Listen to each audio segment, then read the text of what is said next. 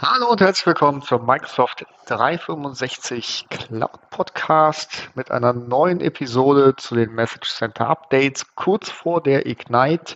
Ähm, also diese Woche ist schon viel drin, aber für nächste Woche erwarte ich dann nochmal etwas mehr und werde auch ein, eine Ignite-Folge einplanen. Zumindest sieht es bisher so aus.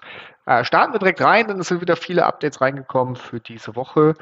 Ähm, ja, einmal noch ein Update von Microsoft zu Teams und SharePoint, dass man in SharePoint äh, direkt die äh, richtigen Teamseiten einbinden kann äh, und das verlinken kann. Das ist nochmal ein Update, dass die Rollout-Timeline sich ähm, ja, von ähm, Januar auf Mitte März verlängert hat. Also wenn ihr darauf gewartet habt im Standard-Release, dann müsst ihr euch noch ein paar Tage gedulden. Das nächste Update ist zu Teams und Planner. Hier hat Microsoft jetzt äh, statt der bisher sechs Labels im Planner 25 eingeführt. Äh, man sieht auch, das hat sich im UI etwas verändert. Ich finde das sehr gut, weil damit kann man gut arbeiten und sechs war immer äh, ein Ticken zu wenig meistens. Ähm, ja, jetzt hat man 25 und ich glaube, damit kann man doch ganz gut seine äh, Tasks im Planner weiter ähm, ja, synchronisieren. Dann gibt es noch ein Update äh, im Teams und zwar, wenn ähm, ihr einen Mix habt aus Personen, die ihre Video, ihre Kamera anhaben, also Video an und Video aus, dann war es bisher so, dass das Bild durcheinander ging. Ähm, ja, ab sofort, Microsoft entschuldigt sich auch dafür, dass das nicht angekündigt wurde früher. Ab sofort ist es so, dass ähm, Teams äh, den Leuten äh, Priorität gibt, die ihr Video anhaben und die dann gezeigt werden in der Ansicht. Also sollte euch das auffallen, dann äh, ist das der Change dazu. Ich denke, das ist nicht besonders kritisch. Dann haben wir auch im Bereich Teams, starten wir mal wieder damit, ähm, neue Template Policies. Also es gibt ja seit geraumer Zeit die Möglichkeit, Policy, äh, Templates zu erstellen für bestimmte Anwendungsfälle. Äh, die könnt ihr jetzt per Policy auch ja, scopen, so dass ihr genau festlegen könnt, welche Mitarbeiter welche Templates zu sehen bekommen, um dann da auch ja, äh, das richtig einzuordnen, ist natürlich im ähm, Admin Center und auch in der PowerShell verfügbar. Genau, PowerShell ist das richtige Stichpunkt, äh, Stichwort. Ähm, die Team-Templates werden jetzt auch in der PowerShell oder äh, im März, ja, also jetzt äh, in der PowerShell supported. Da gibt es neue Commandlets, die ihr nutzen könnt, um mit den Templates zu arbeiten und das auch außerhalb äh, der Admin-Konsole durchzuführen. Und dann zum Abschluss für Teams den äh, Go Local Support für Live-Events. Äh, solltet ihr in einer Local, also möchtet ihr ein Live-Event in einer lokalen äh, Destination äh, abhalten, dann geht das jetzt auch in Frankreich, Deutschland, Südafrika, Südkorea, der Schweiz und den Arabischen Emiraten ab März. Ähm, ja, wenn ihr da nichts Besonderes eingestellt habt, dann bleibt ihr in der Region ähm, so wie es vorher auch war. Das gilt für Live-Events. Dann äh, kommen wir als nächstes zu OneDrive, der App auf dem mobilen Gerät für Android. Dort könnt ihr jetzt äh, Seiten rotieren. Das ging im äh, iOS schon länger. Ähm, also wenn ihr da eure Dokumente sortieren möchtet, dann könnt ihr das jetzt für PDF ähm, Files auch direkt äh, im Android-Gerät oder auf dem Android-Gerät machen und müsst nicht ähm, in die Webversion gehen.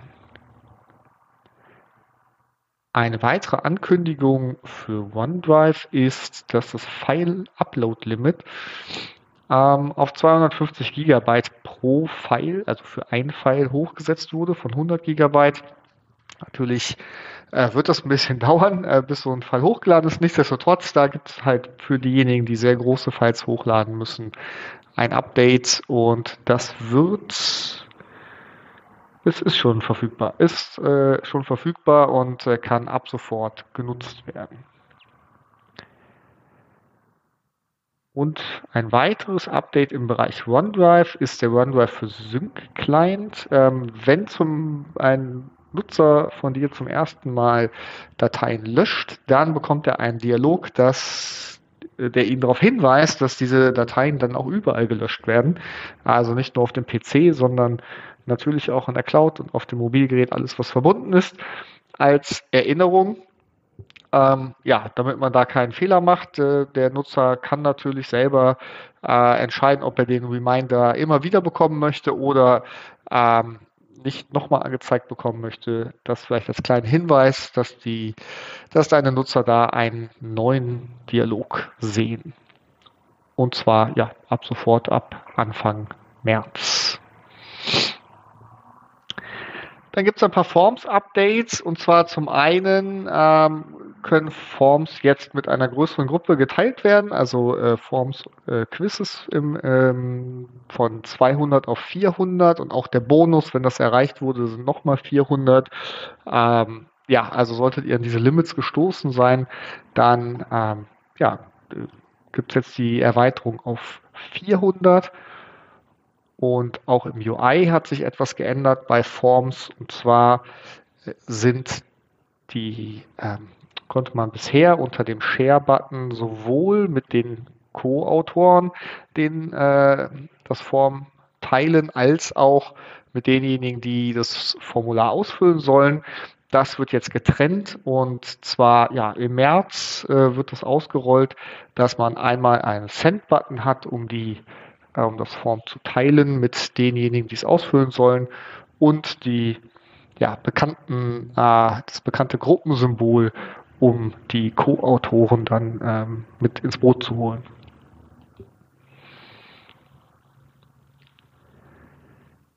So, der, die restlichen Updates sind dann eher äh, für die Admins und ähm, ja, zum einen haben wir im OneDrive die DLP-Policies, äh, können jetzt für OneDrive spezifischer ähm, ja, ausgewählt werden, sodass man die auf Security-Gruppen ähm, und einzelne Nutzer runterbrechen kann. Das heißt, wenn ihr da den Bedarf habt, eure DLP-Policies äh, weiter anzupassen und zu verfeinern, äh, besteht da jetzt im Compliance Center die Möglichkeit zu. Auch das wird jetzt im März äh, schon ausgerollt. Dann werden die Windows ähm, Health Informationen jetzt auch im Microsoft 365 Admin Center angezeigt. Das heißt, da werden immer mehr Windows äh, Nachrichten angezeigt. Auch hier gab es in der letzten Woche äh, sehr, sehr viele Message Center IDs zu Microsoft Windows. Ähm, ja, die ich nicht äh, beurteilen werde. Also die werden in meinem Podcast nicht äh, beurteilt. Wenn ihr da Bedarf habt, dann ähm, ja, meldet euch bei mir, da finden wir bestimmt auch einen Podcast, der das macht, aber bei mir nicht. Genau. Äh, trotzdem sieht man, das wächst immer mehr zusammen, so dass äh, das Microsoft 365 Admin Center aus meiner Sicht ein, eine große, ähm, ja, die Zentrale wird für, für wirklich alle Services, die dort beheimatet sind.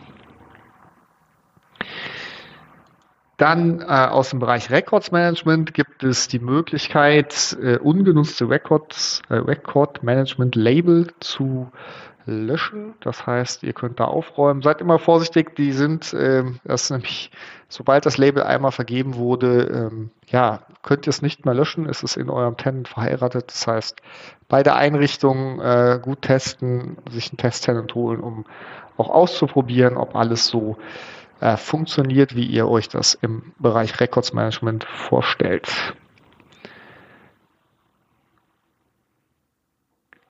Genau. Und äh, dann kündigt Microsoft auch noch für äh, eDiscovery und Advanced eDiscovery ähm, Legal Holds Verbesserungen an in der Performance. Äh, das soll ab dem 29. März ausgerollt werden.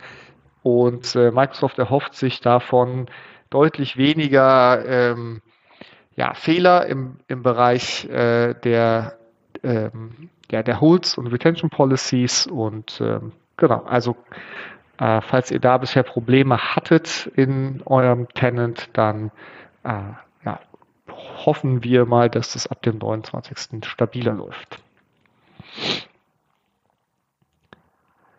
So, dann haben wir noch äh, zum Abschluss für heute den Microsoft Authenticator. Ähm, da gibt es die Möglichkeit auf Android und äh, iOS jetzt auch dieses Matching Number zu nutzen.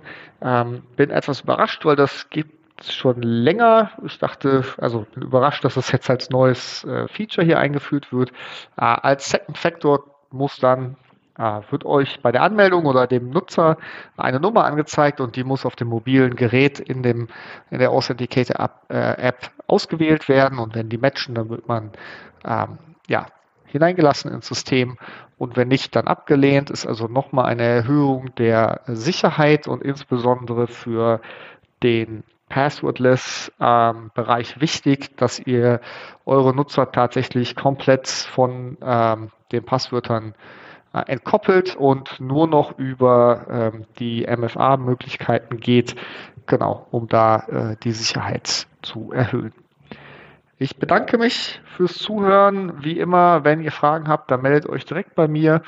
Auch wenn ihr die Reports in schriftlicher Form möchtet, äh, gerne eine Mail an osalman at 10revolution.com. Ihr findet mich auch auf der Webseite salma-consulting.de und ich wünsche euch viel Spaß mit den Updates der Ignite und äh, bis zur nächsten Woche.